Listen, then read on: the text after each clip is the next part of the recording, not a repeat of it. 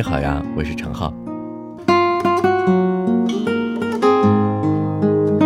每当我坡行在父母面前，渐行渐远，偶尔也还是会听见父母无奈的感叹：“假如……”我的父母目不识丁，父亲敢在他人面前炫耀的事儿，就是给我起的名字——刘洪清。这名字，就连我自己也觉得，这是父亲这辈子所做出的最好、最正确的一个决定。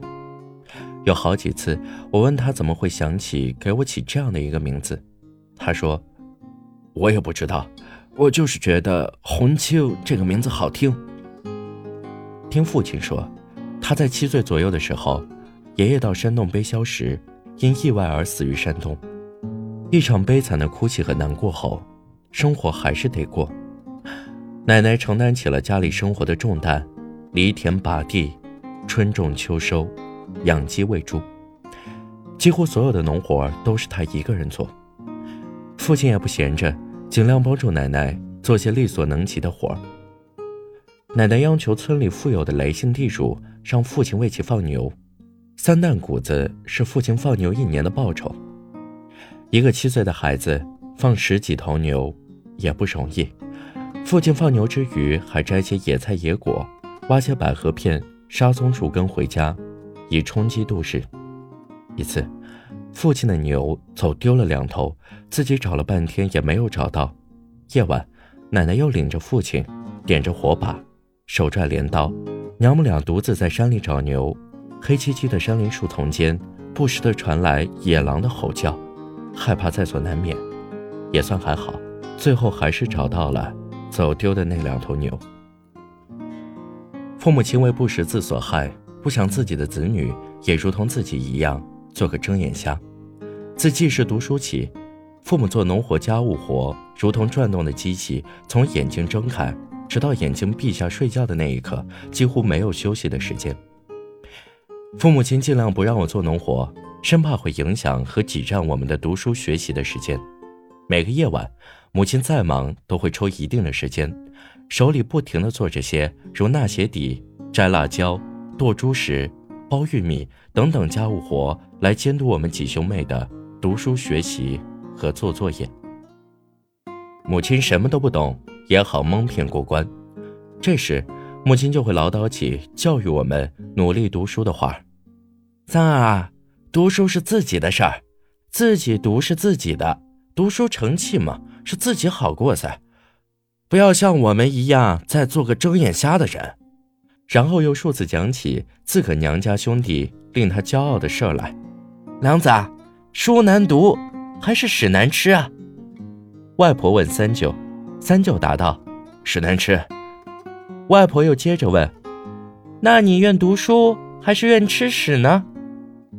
三舅坚定地说：“我愿读书。”母亲经常重复说的话多了，有时也嫌烦，但说的多了也就记住了，并深深的把我愿读书的话刻在自己的脑海里，影响并激励着自己。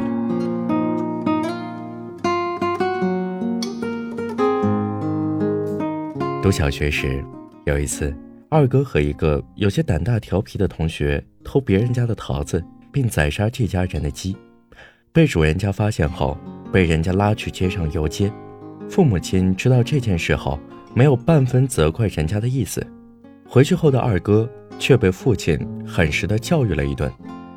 一天，老师叫我们周六去补课，那个有些调皮和胆大的同学又邀请我们去河边洗澡。我们偷跑出校园，尽兴之后，我们便顺着公路闲逛。大家商量后一致同意。顺着公路走到燕山，去找在燕山工作的大哥玩。五六个十岁左右的孩子走了四个多小时的路，又渴又累又饿的我们，实在是走不动了，就到长岭街一亲戚家吃喝住下。等父母亲邀着牛车赶到长岭街亲戚家时，我们几个孩子已经酣然入睡了。从那以后，父母亲再也不许我们和那位有些胆大调皮的同学。在一起玩耍，经常千叮咛万嘱咐地说：“跟着好人学好人，跟着四娘跳假山。”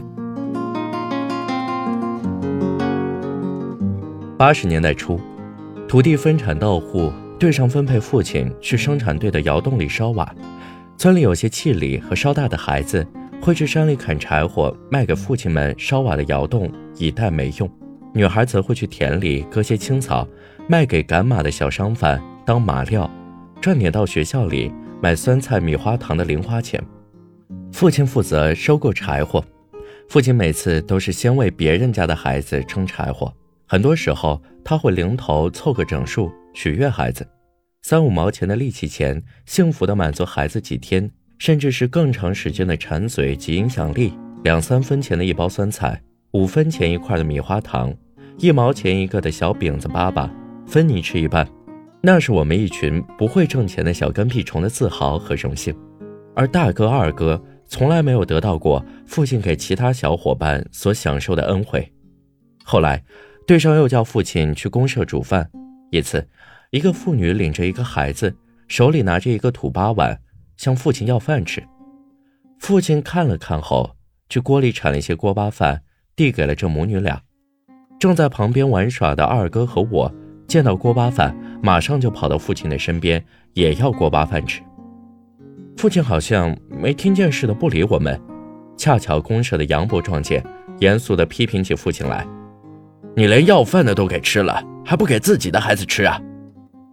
父亲只好无奈地转回身去，捏了两个锅巴饭团，赏到我们哥俩的手里，骂道：“饿老鬼，在家里没吃过呀！”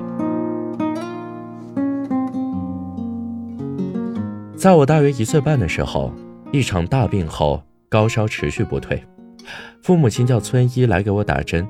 三天后，迷迷糊糊的我睁眼醒来，父母亲感谢老天给我一条命的同时，也发现了原本也会走路的我，右腿无力而站不起来，以致一场大病让我落下了小儿麻痹后遗症。父母亲的心里始终沉默着愧疚和无奈，他们领着我去过好些地方看过，土办法。也试用过了不少。我十岁左右的时候，丘北来了一批北京的专家。父亲听说后，到处借钱，我也满怀憧憬和喜悦的来到了丘北县医院。但专家时间太长，手术效果不佳的一席话，让我心凉半截。父亲的眼眶红了，那是我第一次看见父亲无奈和绝望的眼泪。父亲拽着我从医院出来后，父亲的手捏着我的手，有些疼。在回家的路上，父亲紧紧地抓住我的手，把我搂到怀里，嘴角抽搐出断续的话语：“三儿，你恨爹吧？是爹害了你的一生啊！”父亲的泪水再也控制不住，一把鼻涕一把眼泪的失声痛哭起来，惹得同车的乘客。都投来凝视和不惑的目光。父亲热乎的泪和清涕，顺着脸颊，滴在我的脸上，用舌头舔了尝一尝，咸咸的，暖暖的，融化了我的心。